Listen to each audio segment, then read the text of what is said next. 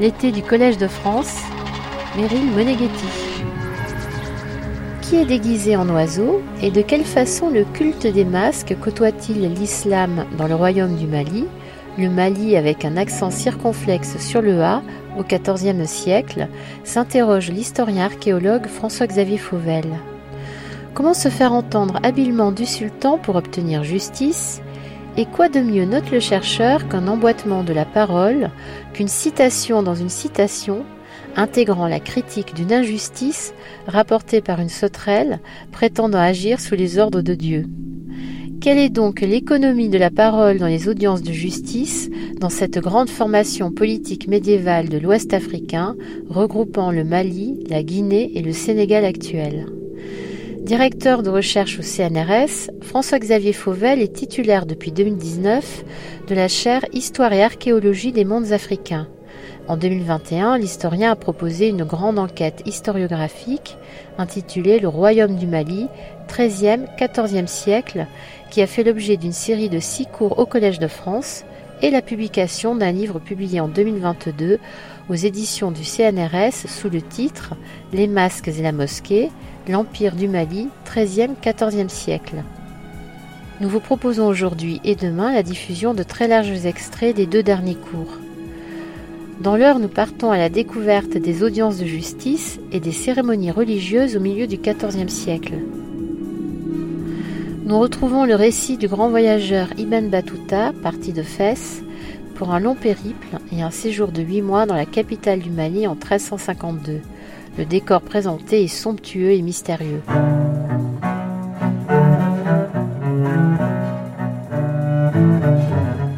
Interviewé pour la revue géopolitique Le Grand Continent sur son approche d'historien archéologue, François-Xavier Fauvel rappelle que dès les 10e, 11e siècles, on a assisté à de nombreuses conversions à l'islam parmi les familles royales de toutes les régions du Sahel, et cela sans contrainte, l'islam étant adopté et adapté. À la cour du Mali au XIVe siècle, poursuit François-Xavier Fauvel, l'alternance de la religion des masques sur la place publique et du culte musulman à la mosquée était une façon de mettre en scène la coprésence religieuse, la coimportance de ces deux religions et le fait que le roi est à la fois sultan, dignité islamique, et mansa, dignité traditionnelle. Il a deux légitimités qu'il tient ensemble. Nous gagnons le Collège de France le 7 décembre 2021 pour le cours de François-Xavier Fauvel. Aujourd'hui, les masques et la mosquée, ambivalence politique et religieuse à la cour du Mali. Bonjour à toutes et à tous. Je ne sais pas où les scènes qui vont suivre se déroulent. En revanche, je sais à peu près comment elles se déroulent et c'est ce qui va nous occuper aujourd'hui. J'emprunte la description qui suit sauf indication contraire, au récit authentique ou bien enjolivé ou bien encore emprunté qu'a laissé Ibn Battuta de son séjour à la capitale du Mali en 1352-1353, à une date où le souverain est Sulaiman, dont nous savons par Ibn Khaldoun qu'il a régné durant quasiment un quart de siècle. Attardons-nous sur le décor. Il faut se figurer un palais, sans doute construit en banco c'est-à-dire en grosses briques de limon ou d'argile formées à la main. Les surfaces extérieures des élévations sont crépies d'un même revêtement de banco. Le palais n'est pas très bien décrit, mais il s'agissait probablement d'un complexe ceinturé par un mur, celui de la mosquée de Djinguereber à Tombouctou que vous voyez à l'image. Même si la capitale n'était pas Tombouctou, je ne prends pas cet exemple au hasard, nous savons en effet à présent, grâce aux fouilles conduites en 2009 par Bertrand Poissonnier dans le cadre d'un projet de mise en valeur patrimoniale sous l'égide de la Fondation Agacan, que cette mosquée remonte au XIVe siècle. Le mur d'enceinte du palais de la capitale euh, du Mali était peut-être rythmé de contreforts coniques de ce type. À l'intérieur de l'enclos palatial devait se trouver le quartier résidentiel du souverain, de ses coépouses et de leurs enfants ainsi que les habitats des esclaves domestiques et des esclaves appartenant à la garde royale. Des bâtiments dévolus aux fonctions administratives, aux trésors, aux magasins, aux entrepôts. Il y a peut-être des poternes percées dans le mur d'enceinte, mais je dirais qu'il y a une seule porte monumentale empruntée pour les sorties officielles et cérémonielles du souverain. Car en réalité, sauf ceux qui sont au service du roi, ces sujets n'entrent pas dans l'enceinte du palais. Il doit pourtant y avoir à l'intérieur du complexe une salle d'audience, car nous savons que le roi reçoit les visiteurs étrangers en présence de dignitaires du royaume. Ibn Battuta y a par exemple été reçu, mais je ne sais pas exactement où cela se passe. Du côté où nous nous trouvons, le mur d'enceinte prend en tenaille un bâtiment qui donne pour partie à l'intérieur du complexe, pour partie à l'extérieur. La seule porte est du côté La façade extérieure, elle, est seulement percée de fenêtres. C'est peut-être la salle où ont lieu les audiences ordinaires, mais j'en doute, car le dispositif spatial paraît conçu pour un certain type d'audience durant lesquelles le souverain reste caché, les audiences de justice. Ce bâtiment a une coupole, ce qui est une originalité dans la ville. Cette salle avait été construite à l'époque de Moussa Ier, après son retour du pèlerinage en Arabie. L'architecte qui la construisit était Abu Ishaq al-Tuwayjin, parfois appelé al-Garnati, le grenadin, parfois al-Saïli, le sahélien, poète andalou que Moussa avait rencontré à la Mecque et qu'il avait convaincu de l'accompagner jusqu'à sa capitale. Ibn Khaldoun nous dit ceci, je le cite, Abu Ishaq al-Tuwayjin réalisa cette nouveauté en bâtissant un édifice carré construit en voûte il y consacra toute son ingéniosité. D'habiles artisans revêtirent la salle de chaux et la rehaussèrent d'arabesques coloriées. Le résultat en fut une construction bien soignée qui faisait d'autant plus l'admiration du sultan que l'architecture était inconnue dans leur région. Abou Ishaq reçut en récompense dix mille mitkals d'or au total, sans compter les honneurs, la faveur royale et les traditionnels cadeaux. Fin de citation. Ibn Khaldoun n'a pas vu ce bâtiment. Il en dit ce que lui en ont dit ses informateurs. Il imagine cette salle à coupole s'élevant isolément dans la brousse, et c'est ce qui le conduit à supposer, avec un biais assez nettement arabo-centriste, qu'Abou Ishaq avait importé l'architecture dans un pays qui ne la connaissait pas. Peut-être voulait-il dire l'architecture monumentale par opposition à l'architecture domestique? En tout cas, ce point de vue arabo-centriste sur un architecte arabe supposément responsable de l'introduction de l'architecture chez les Soudanes a été endossé par les érudits européens et les administrateurs coloniaux français sur la foi du récit d'Ibn Khaldoun et est ainsi devenu un point de vue eurocentriste. Nombreux sont en effet les administrateurs et chercheurs qui ont attribué les monuments en terre crue de Gao et Tombouctou, y compris la mosquée de Djinguereber, euh, à l'œuvre de l'architecte andalou. Ce mythe historiographique a été démoli par Suzanne Aradeon. C'était nécessaire car tout indique en effet que l'architecture en banco, qu'elle ait des caractères monumentaux ou pas, est une architecture tout à fait vernaculaire au Mali actuel, employée tout particulièrement dans le delta intérieur du Niger, entre Djenné et Tombouctou, où les sédiments fluviatiles constituent le principal matériau de construction. Si Abou Ishaq introduisit quelque chose au Mali, c'est donc sans doute non pas l'architecture, mais une autre architecture employant d'autres techniques que les techniques locales, la voûte par exemple, plutôt que le plafond en poutre de palmier, d'autres éléments architecturaux, la coupole plutôt que le toit plat, d'autres matériaux, la chaux plutôt que le revêtement en banco, d'autres motifs décoratifs comme les arabesques, peut-être en stuc. En revanche, je ne sais pas quels matériaux de construction avaient été utilisés pour monter les élévations de cette salle à coupole, ce qui serait pourtant intéressant à savoir dans une perspective archéologique. La façade extérieure de cette salle à coupole avait six fenêtres, deux rangées de trois, qui étaient couvertes de plaques d'argent et d'or ou bien d'argent doré. Il y avait un rideau que l'on relevait pour annoncer que le roi tiendrait bientôt audience.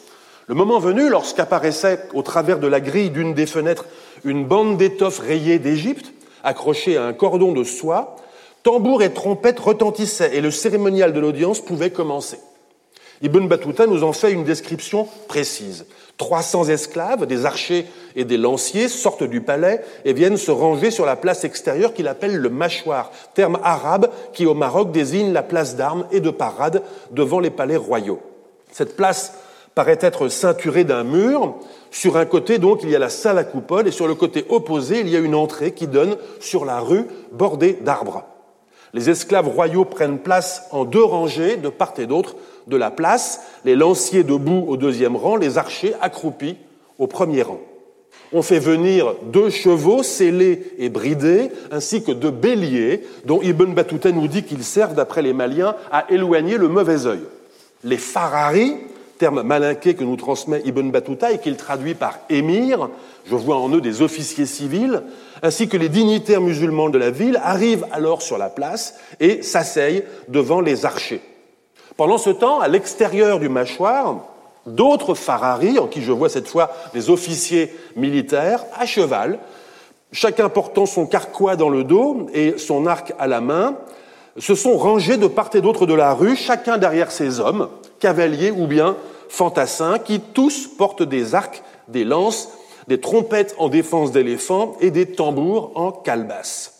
Ces tambours que l'on frappe avec des baguettes donnent un son merveilleux, nous dit Ibn Battuta, jugement positif assez rare dans sa bouche pour être signalé. Dans un chapitre du Rhinocéros d'or, j'ai reconstitué le déroulement de ces audiences de justice et ai proposé d'y voir une économie politique de la parole assez singulière. Le sultan est seul dans la salle euh, à coupole. Il y est entré depuis son palais. À l'extérieur, sur la place, donc, sous les fenêtres de la salle à coupole, se tient un personnage qu'Ibn Battuta appelle le naïb, terme arabe qui peut désigner, en particulier chez les Mamelouks, un vice-sultan, un substitut du sultan dans certaines fonctions ou occasions, un gouverneur, parfois un ministre qui exerce temporairement la direction des affaires du gouvernement. Dans le cas présent, on ne connaît pas exactement les fonctions de cet homme. Ibn Battuta l'appelle Kanja Moussa, je ne sais pas ce que Kanja signifie, mais cet homme semble être l'adjoint du roi dans l'exercice de ses prérogatives judiciaires, autant l'adjoint du roi dans l'exercice de ses prérogatives judiciaires que l'incarnation physique du roi dissimulée au regard. Je le désigne au sens absolument littéral comme le porte-parole. À l'autre bout de la place, à la porte qui sépare euh, la place de la rue, se tient un autre personnage qui s'appelle Douga et qu'Ibn Battuta désigne comme l'interprète. C'est ce Douga, en effet, qui, au temps du séjour d'Ibn Battuta, traduit du malinqué à l'arabe et de l'arabe au malinqué au service du roi. Mais dans le cas présent, sa fonction est autre. C'est plutôt celle de maître des requêtes et de traducteur de la parole publique du roi. Écoutez bien, car Ibn Battuta nous dit comment les audiences se passent. Je le cite. Quiconque désire parler au sultan doit parler à Douga, lequel parle à l'homme debout sous les fenêtres de la salle à coupole, lequel parle au sultan. Fin de citation.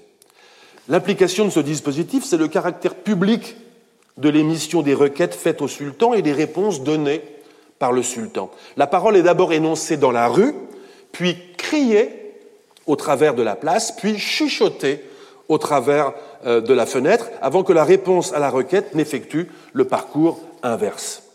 Le peuple est ainsi l'observateur de la justice demandée et rendue.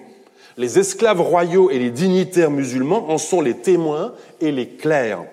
Le mâchoire, la place publique située entre le palais et la rue, est à la fois la chambre d'écho et la chambre d'enregistrement de la justice royale à la cour du Mali. Certaines fois, comme je l'ai dit, le sultan rend la justice non pas dans la salle à coupole, mais dans le mâchoire. Il siège alors sur une estrade à trois gradins, appelée banbi en malinqué, à l'ombre d'un arbre. Pour l'occasion, l'estrade est tapissée de soie, on y a placé des coussins, et elle est surmontée d'un grand parasol de soie en forme de dôme, au sommet duquel est fixé un oiseau en or de la taille d'un épervier. Le sultan, vêtu d'une tunique rouge, arc à la main et carquois dans le dos, sort du palais et marche avec gravité, suivi par les 300 esclaves. Il s'installe sur le Banbi.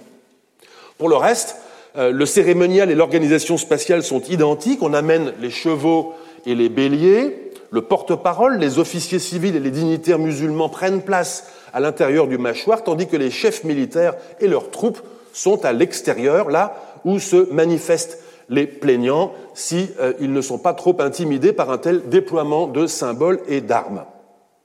Nous devons cette description à Ibn Battuta qui affirme y avoir assisté. L'implication de cette affirmation, c'est que les étrangers, à savoir les commerçants résidant à la capitale ou bien les visiteurs comme lui, euh, étaient eux aussi invités à l'intérieur du mâchoire.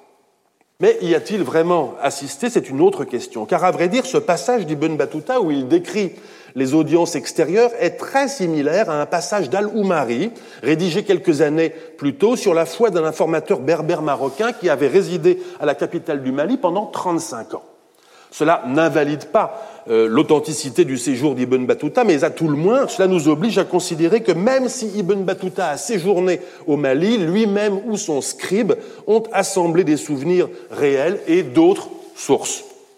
Dans le cas présent, l'autre source est je crois, un mémoire rédigé par cet informateur et qu'aussi bien Alou Marik ibn Battuta ont eu sous les yeux. En tout cas, il est intéressant d'observer de près la description des audiences que fait cet informateur antérieur, car elle comporte des détails un peu différents. Alou Marie nous dit, je le cite, que le souverain prend place dans son palais euh, sur une grande estrade que l'on appelle Banbi, et s'assied sur un grand banc d'ébène ressemblant à un trône. Sur ce trône, il y a sur tous les côtés des défenses d'éléphants.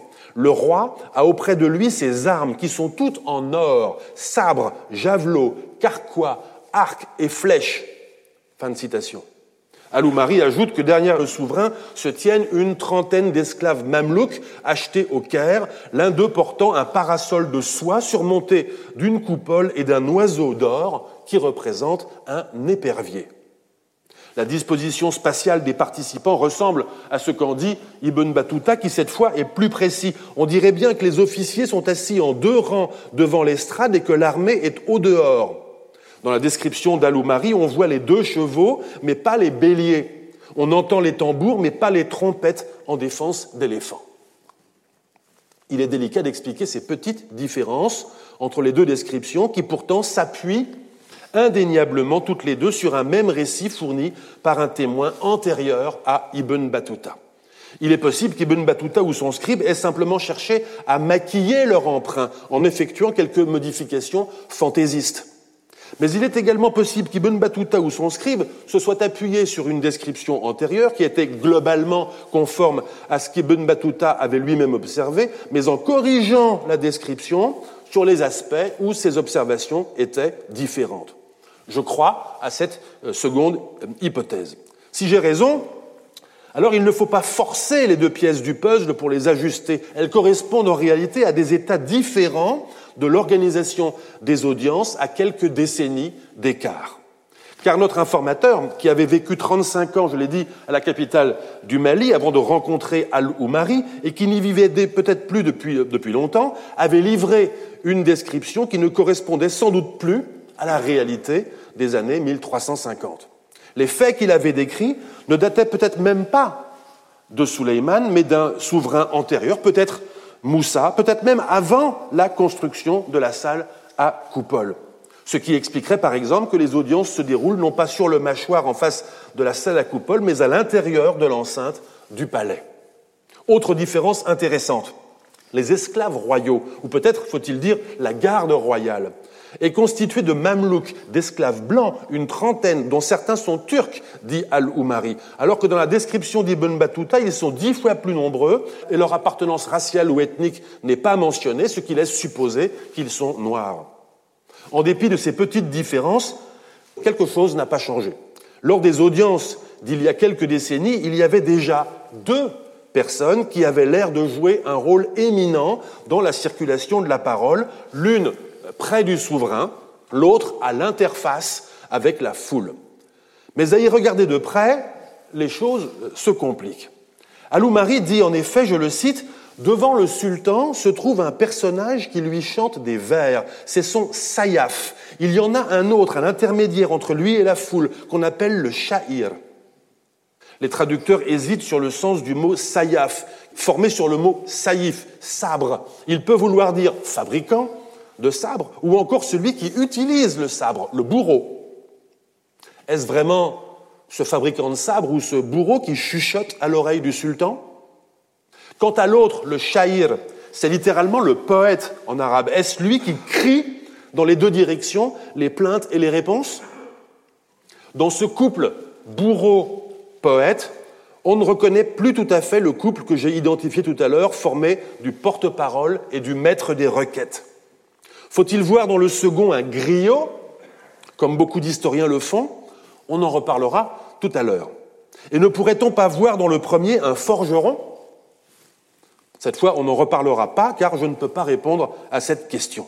Il faut savoir reconnaître ou bien que quelque chose nous échappe dans les fonctions et fonctionnements de l'institution judiciaire, ou bien que quelque chose a bougé entre les deux observations dont nous disposons, qui nous empêchent de voir les détails de l'une et de l'autre. Alors, revenons à Ibn Battuta et considérons sa description comme fiable. Comme je l'ai dit, je ne sais pas ce qui différencie les audiences en extérieur de celles où le sultan est dissimulé dans la salle à coupole. Je n'ai qu'un petit indice. Le jour de l'audience extérieure à laquelle Ibn Battuta dit avoir assisté, s'il ne s'agit pas d'une simple carte postale, le plaignant était musulman. C'est une différence de taille, mais je ne sais pas si elle est suffisante pour comprendre la spécificité de ces audiences extérieures. Lors de ces audiences-là, en tout cas, la parole n'était pas criée et ne circulait pas de la même façon que précédemment, mais il n'empêche qu'elle était sujette à une très intéressante mise en scène. J'ai l'impression que cette fois, euh, au lieu de le laisser dans la rue, on a fait entrer l'homme à l'intérieur euh, du mâchoire, le plaignant, et qu'il s'adresse directement au sultan. Ce jour-là, l'homme qui s'avance pour émettre sa plainte est un faqih, un jurisconsulte ou un expert en droit islamique. Il vient d'une région lointaine. Ibn Battuta dit à son sujet un de leurs jurisconsultes. C'est donc que l'homme en question était un noir. En outre, il s'exprime en malinké, raison pour laquelle Ibn Battuta ne comprend pas ce qu'il dit et qu'il se tourne vers son voisin, un blanc, installé depuis assez longtemps pour traduire. Cela suggère que le plaignant, un malien musulman, est établi peut-être comme missionnaire dans une communauté villageoise ou bien qu'il a été recruté par cette communauté pour porter une requête à la capitale. Voici ce que cet homme raconte. Des sauterelles se sont abattues sur la région et ont détruit les cultures. Les villageois ont envoyé un homme droit pour évaluer les dégâts, lequel homme ne put s'empêcher de s'exclamer Comme ces sauterelles sont nombreuses À quoi l'une des sauterelles répondit je cite la sauterelle. En ce pays, l'injustice domine. Dieu nous a envoyés pour en détruire les cultures. Fin de citation. C'est ce message indirect que le faqih est venu rapporter devant le sultan. Sur quoi le cadi, le juge islamique de la capitale, se lève et confirme. On peut supposer qu'il apporte une authentification du caractère juridiquement conforme de la plainte, ce qui était sans doute rendu nécessaire euh, du fait que le propos rapporté était celui d'une sauterelle, et d'autre part que la sauterelle avait impliqué Dieu lui-même dans son propos. Le cadi ayant approuvé, le sultan approuve à son tour, se tourne vers les officiers civils et leur dit, je cite à présent le sultan, Je suis innocent de toute injustice. Quiconque d'entre vous, et il s'adresse euh, aux administrateurs civils. Quiconque d'entre vous a été injuste, je l'ai châtié. Quiconque a connu un homme injuste et ne m'en a pas informé que les péchés de cet homme injuste retombent sur sa tête, Dieu lui demandera des comptes et l'interrogera. Fin de citation du sultan. Après ces paroles, nous dit Ibn Battuta, les fararia, donc les, officiers, ôtèrent leur turban et se déclarèrent innocents de toute injustice. Fin de citation d'Ibn Battuta. Constatons qu'ici s'ouvre une petite fenêtre sur le fonctionnement administratif de l'Empire. Des administrateurs, détenteurs d'offices dans des provinces qui peuvent être lointaines, sont responsables devant le sultan de l'exercice de la justice et le sultan constitue le recours judiciaire ultime. Remarquons également l'interaction aggravante entre calamité environnementale et injustice sociale. Je pense que les villageois auraient été d'accord pour dire qu'il n'y a de fatalité, dans le cas présent, les ravages causés à leur récolte, que parce qu'il y a inaction publique. Et ils seraient d'accord pour le dire aujourd'hui euh, devant les effets du réchauffement climatique. Mais admirons aussi l'économie de la parole dans ce cas particulier. Une économie sans doute moins protocolaire cette fois que commandée par l'intérêt des villageois et par l'astuce de tous les intermédiaires. Il faut en effet se faire entendre du sultan pour obtenir justice, mais quand même pas au prix de l'accuser ouvertement d'injustice. Dès lors, quoi de mieux qu'une citation dans une citation dans une citation qui permet de se faire entendre en se couvrant, un peu à la façon dont un journaliste d'aujourd'hui, au lieu de poser une question directe à un politique, lui demande Que répondez-vous à ceux qui disent que même lorsque personne ne dit que. Quoi de mieux qu'un cadi musulman qui, devant le sultan, authentifie la parole d'un juriste, lui aussi musulman, venu d'un village lointain, pour transmettre une critique radicale du gouvernement du prince, critique qu'une sauterelle prétendant agir sous les ordres de Dieu aura transmise à un vieil homme sage? Il y a une intelligence sociale remarquable dans cet emboîtement de la parole, mais elle est cependant insuffisante. Le sultan, on l'a vu, s'estime irréprochable, admoneste ses officiers qui, à leur tour, s'estiment irréprochables. Et les choses ont l'air d'en rester là, c'est-à-dire les paysans aux prises avec les conséquences à la fois d'une récolte perdue et d'une situation injuste. Je l'ai dit, il est possible qu'il y ait dans ces deux modalités d'audience de justice, celle où le roi se tient dissimulé dans la salle à coupole et celle où le roi se tient sur le banbi à l'extérieur, de types différents d'audience. Peut-être dans le premier cas une justice traditionnelle ou destinée à des plaignants non musulmans, peut-être dans le second cas une justice destinée à des plaignants musulmans. Je préfère cependant ne pas aller jusque-là, n'ayant pas assez d'éléments dans ce sens. Mais avant d'observer d'autres cérémonies qui ont lieu à la cour du Mali au milieu du XIVe siècle, j'ajoute une petite euh, pièce au dossier. Elle concerne la circulation et la publicité de la parole aujourd'hui encore dans le Mandé, tel que je les ai observés en 2004 à Niani, en Guinée. Nous étions reçus officiellement en tant que délégation universitaire. Nous étions les requérants et faisions partie du public d'hommes assis en cercle. À l'intérieur du cercle était assis le Niani Mansa, le chef de Niani, c'est-à-dire en l'occurrence le doyen d'âge des Keïta. À côté de lui, un autre homme que je n'ai pas identifié sur mon carnet de notes, puis un troisième qui était le porte-parole des Keïta. Toujours à l'intérieur du cercle, mais en vis-à-vis de ces trois hommes, était assis le griot, un couillaté. Tantôt c'était le Mansa qui parlait, approuvé par l'escansion du griot, tantôt c'était le porte-parole ou le griot, approuvé par l'escansion du public. Nos demandes, pourtant entendues de tous, étaient reformulées par le griot à l'attention du Mansa du village, assis seulement à quelques mètres et qui avait parfaitement entendu euh, les propos initiaux. Et lorsqu'un vieux dans le public prit la parole pour évoquer son souvenir des fouilles archéologiques polonaises 30 ou 40 ans euh, plus tôt, c'est le griot encore qui reformula la remarque en termes plus généraux à l'attention des chercheurs étrangers. Dans le dispositif contemporain de circulation de la parole, il y a donc aussi, je le constate, une médiatisation de la parole qui circule le long de plusieurs segments sociaux en subissant des transformations successives. Le porte-parole, aujourd'hui comme hier, émet une parole autorisée par le pouvoir, qui véhicule l'autorité royale. Et peut-être est-ce pour cela que le porte-parole de Suleiman apparaît comme le porte-sabre du roi. Le griot contemporain, quant à lui, comme Douga à la capitale du Mali il y a six siècles et demi, convertit la parole profane en parole publique et réciproquement. Maître des requêtes, crieur, interprète si besoin, il émet une parole conforme. Il est avant tout une sorte de notaire oral. Et peut-être est-ce la raison pour laquelle nous ne l'avons pas vu à l'œuvre lors de l'audience extérieure dans laquelle le plaignant était musulman, car dans ce cas, l'authentification de la parole était assurée par des clercs musulmans. J'ai assisté au Mali à deux fêtes. Cette fois, c'est Ibn Battuta qui parle, et cela se passe toujours à la capitale dans le décor que j'ai décrit tout à l'heure. Les deux fêtes en question sont les deux principales occasions rituelles du calendrier islamique, à savoir la fête de la rupture du jeûne, l'Aïd al-Fitr, et la fête du sacrifice, l'Aïd al-Adda. Ces indications nous permettent de dater précisément ces événements qui eurent lieu respectivement les 10 novembre 1352 et le 17 janvier 1353, à un peu plus de deux mois d'intervalle. Redisons une nouvelle fois que si Ibn Battuta y a bien assisté, ce que je ne peux pas prouver, ce n'est pas pour autant que sa description est authentique, puisqu'on a montré que son compte-rendu peut fort bien s'appuyer sur une autre source, même s'il était présent.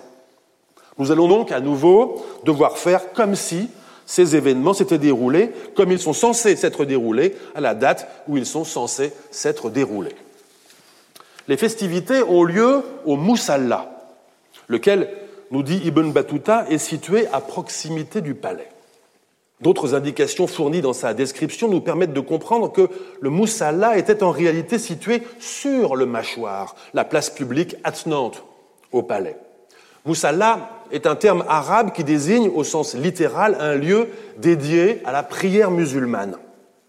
Il est généralement employé pour désigner un lieu assez vaste, situé à l'écart de la ville, précisément afin d'être utilisé comme lieu de rassemblement et de prière lors des deux grandes fêtes du jeûne et du sacrifice. Le moussalla n'est donc pas la même chose que la mosquée, masjid en arabe, terme qui désigne le bâtiment mosquée, ou encore jama, qui désigne l'assemblée des fidèles et qui peut donc s'appliquer plus spécifiquement à la mosquée du vendredi où a lieu la prière publique. Un moussalla étant en quelque sorte une mosquée de substitution, réservée euh, à des usages festifs particuliers, il n'est pas obligatoirement, et même rarement, une mosquée au sens architectural. Il peut s'agir d'un sol aménagé, ceinturé d'un muret plus ou moins élevé. Il peut s'agir d'un espace délimité au sol en forme de plan de mosquée. Il peut s'agir encore d'un simple espace ouvert sans délimitation d'un périmètre. Le seul aménagement nécessaire au Moussalla est le mirab, c'est-à-dire la niche indicatrice de la direction de la Mecque, qui peut être présente isolément ou bien insérée dans un euh, mur bâti. Le Moussalla peut également comporter d'autres dispositifs pérennes ou non.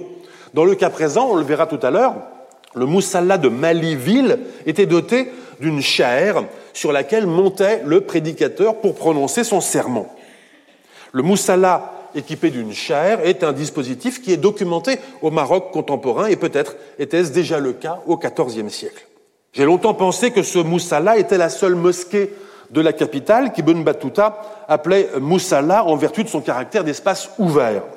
Mais j'incline aujourd'hui à penser qu'il y avait bien, outre le moussala, une mosquée construite, même si je ne sais pas où elle était située, peut-être dans l'enceinte du palais. En tout cas, c'est sans doute dans cette mosquée construite qu'Ibn Battuta appelle en cette occasion Jama, que prend place, me semble-t-il, une anecdote rapportée par Ibn Battuta selon laquelle un commerçant berbère Massoufa aurait, un vendredi, apostrophé Mansa Suleiman en dénonçant des irrégularités commises par l'un de ses officiers à Walata. Aussitôt, des hommes, peut-être des esclaves appartenant à la garde royale, sortirent de la Maksoura pour demander des précisions aux commerçants. La Maksoura est un espace grillagé réservé aux souverains à l'intérieur de la salle de prière d'une mosquée. Or, je conçois mieux ce dispositif à l'intérieur d'un bâtiment fermé, qui est celui où devait se dérouler ordinairement la prière publique du vendredi. Mais quel que soit l'endroit où était située la mosquée, revenons sur le mâchoire où se déroule l'action lors des deux grandes fêtes musulmanes. On est sans doute un peu avant midi. Une procession sort de l'enceinte du palais. Tout le monde porte de beaux vêtements blancs. Viennent d'abord les dignitaires musulmans qui récitent la Shahada, la profession de foi musulmane. Il n'y a de Dieu qu'Allah et Mohammed est son prophète, suivi, si je comprends bien la description, par des hommes qui portent des étendards de soie rouge. Vient ensuite le sultan à cheval.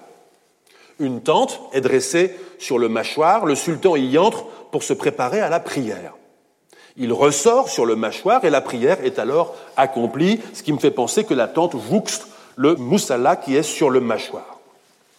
Après la prière vient le sermon, la khutbah, prononcé du haut de la chair par le prédicateur. La prière et le sermon ont été prononcés en arabe à l'attention des dignitaires musulmans locaux et de la communauté étrangère.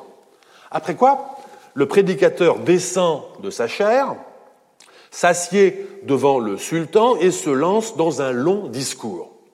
Je suppose que le prédicateur n'est pas malinqué et qu'il ne parle qu'arabe, car, nous dit Ibn Battuta, je le cite, il y avait là un homme, donc un autre homme que le prédicateur, avec une lance en main, expliquant aux gens, dans leur langue, le discours du prédicateur. C'était exhortation, rappel de souvenirs et éloge à l'adresse du sultan avec encouragement à persévérer dans l'obéissance et à s'acquitter de ses obligations envers lui. Fin de citation. À qui s'adressaient exactement ces exhortations qui n'étaient pas prononcées en chair. N'étaient-elles destinées qu'à être traduites en malinqué ou bien étaient-elles destinées aussi euh, aux arabophones étrangers ou maliens? Quel était le public des fidèles musulmans non arabophones? Se peut-il, compte tenu de l'absence probable de murs, qu'un public non musulman ait assisté à la prière et au sermon? Ce sont des questions que je suis obligé de laisser sans réponse. D'ordinaire, après la prière publique du vendredi ou celle des deux Haïds, les fidèles musulmans rentrent chez eux. Mais à la capitale du Mali, dans les années 1350, lors des deux grandes fêtes musulmanes, d'autres cérémonies commençaient. On est toujours sur le mâchoire, mais Sulaiman s'est déplacé du Moussalla vers le Bambi, l'estrade, sur laquelle il s'est assis à l'ombre d'un gros arbre. Les dignitaires musulmans ont suivi, y compris le prédicateur qui vient de diriger la prière, y compris le cadi de la ville. Ils ont rejoint les officiers et sont tous assis, nous dit Ibn Battuta, selon l'usage, ce qui doit signifier, comme pour les audiences, qu'ils sont assis par terre devant le bambi en formant des rangées parallèles se faisant face. Les esclaves royaux sont également présents, je suppose, debout derrière les personnes assises. En tout cas, ces jours-là, ils ont, nous dit Ibn Battuta, des armes magnifiques, carquois d'or et d'argent, massues de cristal? Il continue, quatre émirs se tiennent debout au-dessus du sultan et chassent les mouches. Le spectacle va pouvoir commencer. Arrive alors Douga, qu'Ibn Battuta désigne toujours comme l'interprète. Il arrive, je cite, avec ses quatre épouses et ses femmes esclaves qui sont environ une centaine. Elles portent de beaux habits et sont coiffées de bandeaux d'or et d'argent, garnis de pommes d'or et d'argent. On installe, c'est toujours Ibn Battuta qui parle, on installe pour Douga, je suppose que cela se passe devant l'estrade, entre les deux rangées de personnes qui forment le public, on installe pour Douga un siège sur lequel il s'assied. Il joue d'un instrument de musique fait de roseaux, sous lesquels se trouvent des petites courges. Vous reconnaissez un balafon. Il chante des vers à la louange du sultan dont il évoque les expéditions et les hauts faits. Fin de citation. Pendant ce temps, les épouses et les femmes esclaves chantent et jouent de l'arc, probablement des arcs musicaux équipés de caisses de résonance. Je paraphrase la suite. Des serviteurs de Douga, richement habillés de tuniques rouges, jouent du tambour. D'autres encore, des adolescents, font des sauts périlleux et font tournoyer leurs sabres. Douga, lui aussi, nous dit Ibn Battuta, joue avec le sabre d'une façon étonnante. Le spectacle s'interrompt le sultan ordonne publiquement de donner 100 mitkals d'or à Douga. Les officiers approuvent en faisant vibrer leurs arcs et chacun, le lendemain, donnera également des cadeaux à Douga. Nous découvrons ici des facettes complémentaires de ce personnage intrigant. Maître de cérémonie, organisateur de spectacles, musicien et jongleur lui-même, indiscutablement doté d'un statut formidablement élevé à la cour, il déploie ce jour-là sa propre puissance et il en est récompensé, chargé en outre de prononcer les louanges officielles au sultan, je ne sais pas en quelle langue, mais je rappelle qu'il est l'interprète malinqué arabe de la cour. On a très envie, du fait de cette dernière facette, celle de l'individu chargé de relater publiquement les faits les plus glorieux du souverain, de voir en Douga, le griot personnel de Sulaiman au terme d'une sorte de contrat en vertu duquel l'un était chargé de l'action, l'autre de la commémoration de l'action par la parole. Que Douga ait eu certaines des prérogatives des griots contemporains, la conversion de la parole profane en parole conforme, l'exercice des louanges du roi, est indubitable. Mais on ne doit pas minimiser les profondes différences entre le Douga du XIVe siècle et les griots traditionnistes contemporains. En premier lieu, si Douga récite des louanges au sultan, rien n'indique explicitement qu'il détient et performe une tradition orale au sens propre, c'est-à-dire un récit institué comme le récit officiel se rapportant aux générations antérieures.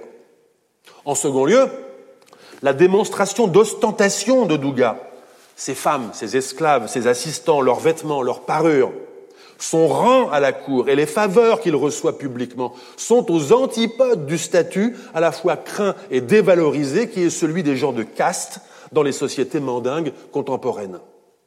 En troisième lieu, et c'est peut-être le plus important, c'est seulement maintenant, alors que Douga a fini sa partie, que vont entrer en scène les djali, nous dit Ibn Battuta en translittérant le terme malinqué qu'il traduit par poète mais il s'agit très précisément du terme que l'on traduit aujourd'hui par griot. Si Douga occupe la même position que celui qu'Al-Oumari appelait le poète de la cour, il est possible qu'il ait été celui qu'Ibn Battuta appelle le chef des poètes. Mais ce n'est cependant pas du tout certain. Nous verrons d'ailleurs tout à l'heure que non. Bien qu'il soit griot lui-même, il n'est sans doute pas lié aux griots qui vont entrer en scène. En tout cas, ceci, vous allez voir, ce livre a un genre de performance sensiblement différent de celui auquel nous avons prêté attention jusqu'ici. Attention, le spectacle s'emballe. Le jour de la fête, c'est Ibn Battuta qui raconte, le jour de la fête, quand Douga a fini ses jeux, les poètes viennent. On les appelle Djula, singulier Djali.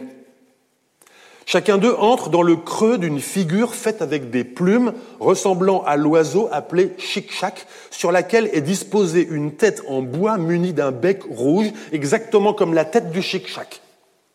Ils se tiennent devant le sultan dans cet accoutrement ridicule, c'est Ibn Battuta qui parle, je précise, et récitent leurs vers.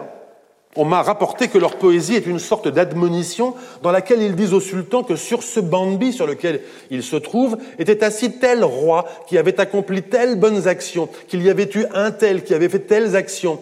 Fais donc toi aussi du bien qu'on rappellera après toi.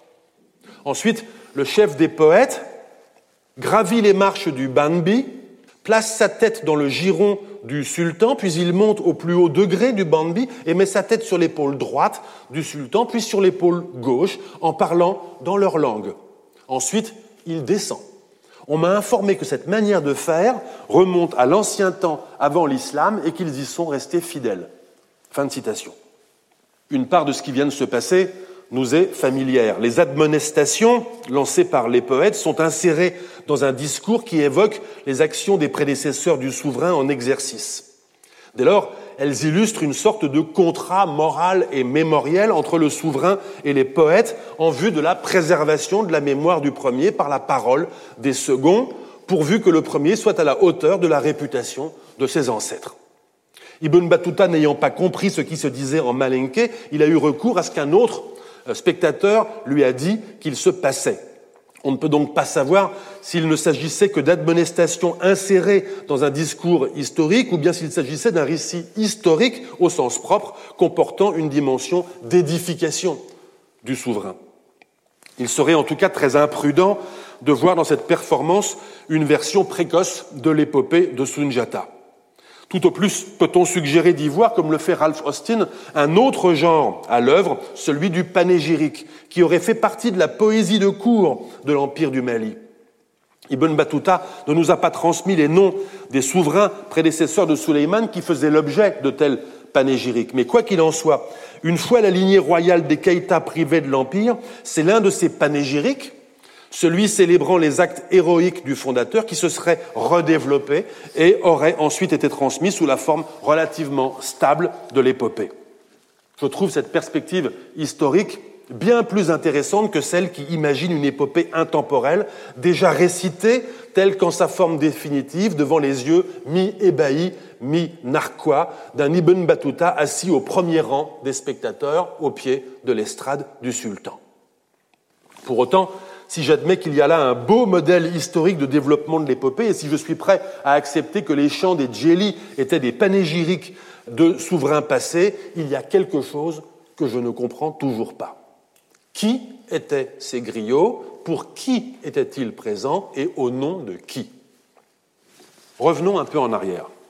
Ce qu'a fait Douga dans sa partie du spectacle, c'est de tresser les louanges de Suleiman. C'est un travail de griot, un travail en direct, si je puis dire, pour la postérité. Bien sûr, il n'est jamais acquis que la postérité retiendra les louanges qui sont prononcées au présent. Le contrat moral et mémoriel qui lie le griot à son seigneur est un pari sur l'avenir. De fait, nous le savons, la mémoire postérieure des sociétés mandingues n'a pas pris en charge le souvenir de Suleiman, pas plus que celui de Moussa ou d'un autre souverain Abou Bakrid, soit parce qu'il n'était pas des Keïta, soit parce qu'il n'était pas de la maison Marie-Djatid. Mais quand vient leur tour, ce que font les djeli qui entrent en scène dans la deuxième partie du spectacle, c'est de prononcer les panégyriques de tel ou tel souverain passé, c'est-à-dire de prendre en charge leur mémoire. D'une certaine façon, le spectacle de cette prise en charge devait conforter Suleiman et Douga dans le bien fondé de leur association symbolique, en offrant la vision anticipée de ce que pourrait être un jour le panégyrique de Suleiman dont Douga avait livré une ébauche. À première vue, on pourrait donc dire qu'il y a complémentarité entre les deux parties du spectacle, puisqu'en somme, Douga et les Djeli qui arrivent euh, après lui nous donnent l'impression de s'être réparti le travail mémoriel. Au premier, la mémoire de Sulaiman, au second, la mémoire des prédécesseurs de Sulaiman. Mais nous n'avons pas répondu à la question de savoir qui étaient ces griots, pour qui ils étaient présents et au nom de qui. Observons bien.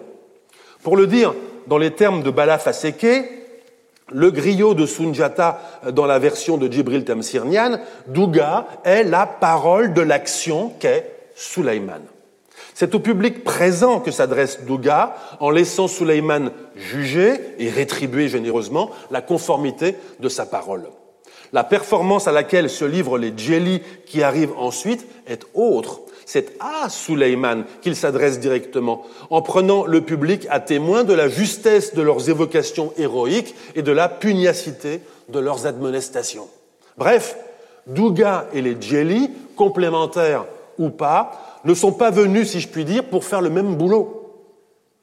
Douga était le griot de Suleiman, cela paraît indiscutable que ce soit en ses fonctions d'interprète ou de poète ou de notaire oral. Il est attaché à la personne de Suleiman et il jouit en retour d'un prestige et de marques de considération proportionnées à la puissance de son seigneur. Affirmer que Douga est le griot de Suleiman n'est donc pas faux, mais requiert simplement de se souvenir que dans ce contexte, le griot possède des caractères tout à fait singuliers pour un griot. Il parle arabe, il est même possible qu'il chante, car Ibn Battuta ne nous dit pas qu'il n'a pas compris ce que chantait Douga. Il est sans doute musulman. Nous avons appris qu'il avait quatre épouses et il est riche. Les djeli qui arrivent ensuite sont d'un autre type. Ils ressemblent davantage à certains traditionnistes contemporains, ne serait-ce que parce qu'ils sont là pour narrer au public des morceaux choisis du passé qu'il place dans ces morceaux choisis des admonestations adressées au présent sultan n'est pas non plus étranger à la forme du panégyrique et n'exclut pas, au contraire, de terminer par des marques d'hommage au souverain. Mais à nouveau, je me pose la question, qui rend hommage au souverain en montant les degrés du banbi, en plaçant sa tête d'abord dans le giron du sultan, puis sur son épaule droite, puis sur son épaule gauche? À mon avis, il ne peut pas être question que ce soit Douga. Il s'agit du chef des Djeli qui viennent de se livrer à une performance dansée et masquée. Nous avançons donc dans la réponse à la question que j'ai posée tout à l'heure. L'homme qui prête hommage au sultan est, je pense, le chef des danseurs qui, déguisé en oiseau, venait d'évoquer les prédécesseurs de Suleiman en lui adressant au passage quelques avertissements. Il est probable qu'à l'instar d'Ibn Battuta, les musulmans présents à Mali-Ville en ces jours de festival n'aient vu dans ce spectacle qu'une pantomime ridicule ou insolite. Cependant, même obscurcie et en quelque sorte protégée par le ridicule ou l'insolite, la dimension religieuse de cette parade de masques ne peut plus nous échapper. Pour beaucoup d'entre nous, un masque africain n'est qu'un objet de musée placé derrière une vitrine et doté d'un cartel qui le rattache à une société donnée, voire une ethnie, c'est-à-dire un groupe d'individus anonymes que nous aimons à penser clos sur lui-même. Un objet dépourvu de mouvement, d'auteur et d'origine précise. Un objet esthétisé qui laisse supposer au visiteur ou à la visiteuse l'existence d'une pensée abstraite sans individualité et vaguement animiste, très éloigné des usages rituels tout à fait concrets, je dirais même du fonctionnement de semblables objets. Un masque, écrit Jean-Paul Collen, anthropologue à l'école des hautes études en sciences sociales à Paris, spécialiste des cultes traditionnels ouest-africains, un masque est certes un objet, en l'occurrence une coiffe couvrant le visage, ainsi le plus souvent qu'une partie du corps. Mais c'est aussi, je le cite, une personne, une personne incarnant un être métaphysique. Le danseur qui porte un masque, écrit Jean-Paul Collen, ne se déguise pas en un dieu, pas plus qu'il ne prétend être le dieu. Il fournit au dieu le moyen de s'exprimer. Les cultes à masque sont très présents en Afrique de l'Ouest, même s'ils ont fortement régressé depuis deux siècles, à la faveur des mouvements djihadistes du XIXe siècle, de la colonisation, de l'évolution des pratiques sociales dans les sociétés africaines contemporaines ou encore aujourd'hui d'un récent et profond mouvement d'islamisation. Dans l'ère culturelle mandingue, les cultes à masques ont souvent été associés au bambara ou bamana, étiquette qui ne désigne pas une ethnie particulière, mais la partie majoritaire de la société mandingue, la plus superficiellement ou la plus tardivement touchée par l'islam, ou du moins perçue comme géographiquement ou socialement périphérique par rapport aux malinqués. On pourrait presque dire que l'apothéose des masques Bambara avant leur déclin final a correspondu avec l'âge d'or d'une ethnographie à la française incarnée par Marcel Griol et ses élèves. En même temps que les travaux de cette école, en phase avec la pratique administrative coloniale, on a vu dans les Bambara un groupe ethnique circonscrit et homogène. Ils ont contribué à ériger les cultes à masque en une religion ésotérique, dotée d'une cosmogonie, de mystères, d'un clergé et de règles canoniques. L'image qui ressort, au contraire des travaux anthropologiques les plus récents, est plutôt celle d'une variété de cultes au pluriel, organisés en diverses sociétés d'initiation ou fraternités, qui peuvent avoir eu des distributions géographiques assez larges. Ces cultes ne connaissant pas les frontières ethniques. Ce que l'on peut simplement affirmer de façon minimale, c'est que les masques dont parle Ibn Battuta étaient, ce jour-là, des divinités. Et que ce sont ces divinités qui ont parlé par le moyen des masques. Pourquoi sont-elles apparues sous forme d'oiseaux à bec rouge, qu'il s'agisse ou non d'un vautour? Je ne sais pas.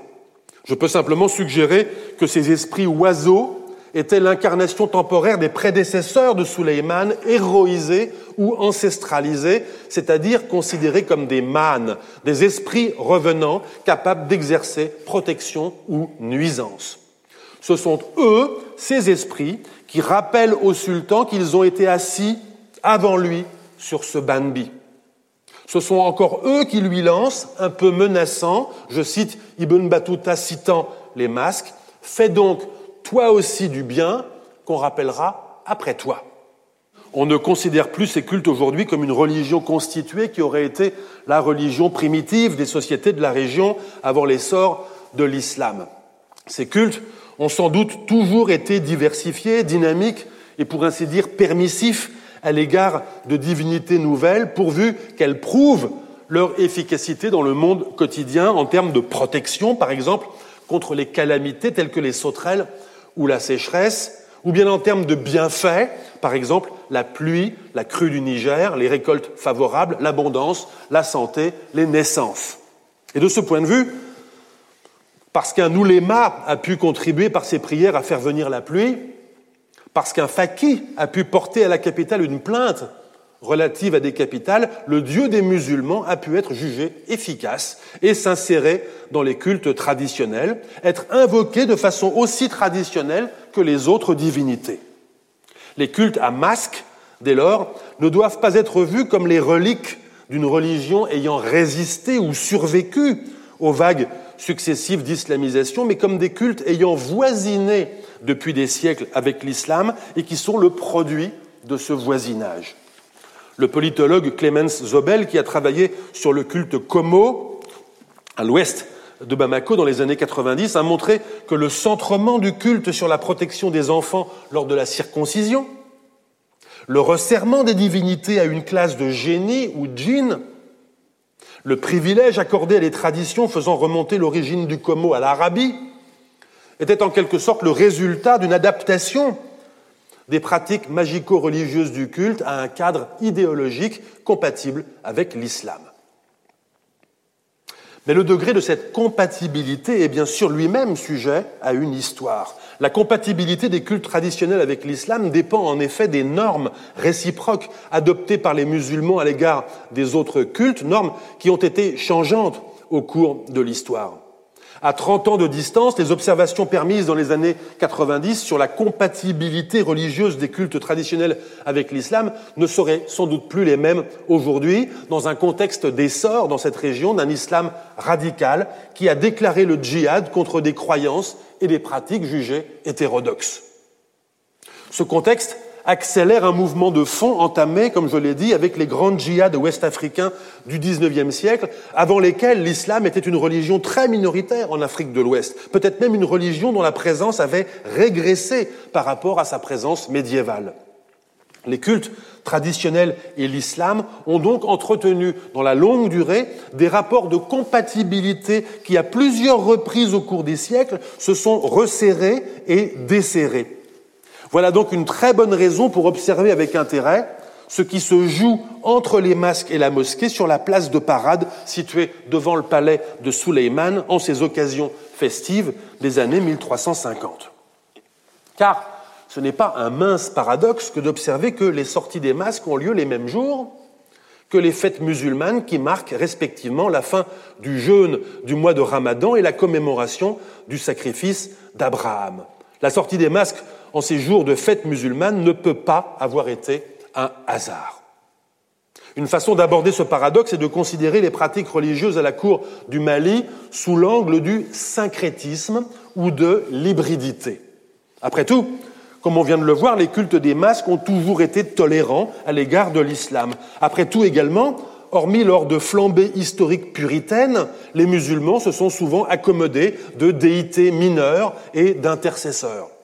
Après tout, enfin, l'islam sahélien du XIVe siècle, minoritaire et qui n'avait pas le secours d'une loi islamique imposée par la contrainte armée ou par la puissance de l'État, n'avait pas tellement d'autre choix que de s'asseoir et de profiter du spectacle des masques. Je vous remercie.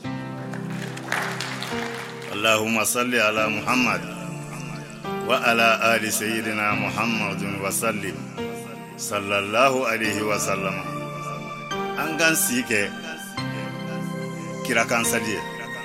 Kira kansali ɲɔgɔn tɛ ala ka hɔrɔma n'a barika ma an ka salatu kɛ lakira muhamadu kan ka caya Le Collège de France et France Culture vous ont présenté l'historien archéologue François-Xavier Fauvel, son cours intitulé Les masques et la mosquée, ambivalence politiques et religieuse à la cour du Mali. Sur les sites de France Culture et du Collège de France, vous retrouverez tous les liens, la vidéo et les informations autour de cette diffusion, ainsi que l'ensemble des cours de François-Xavier Fauvel. Réalisation Rafik Zénine. Présentation et coordination Meryl Moneghetti.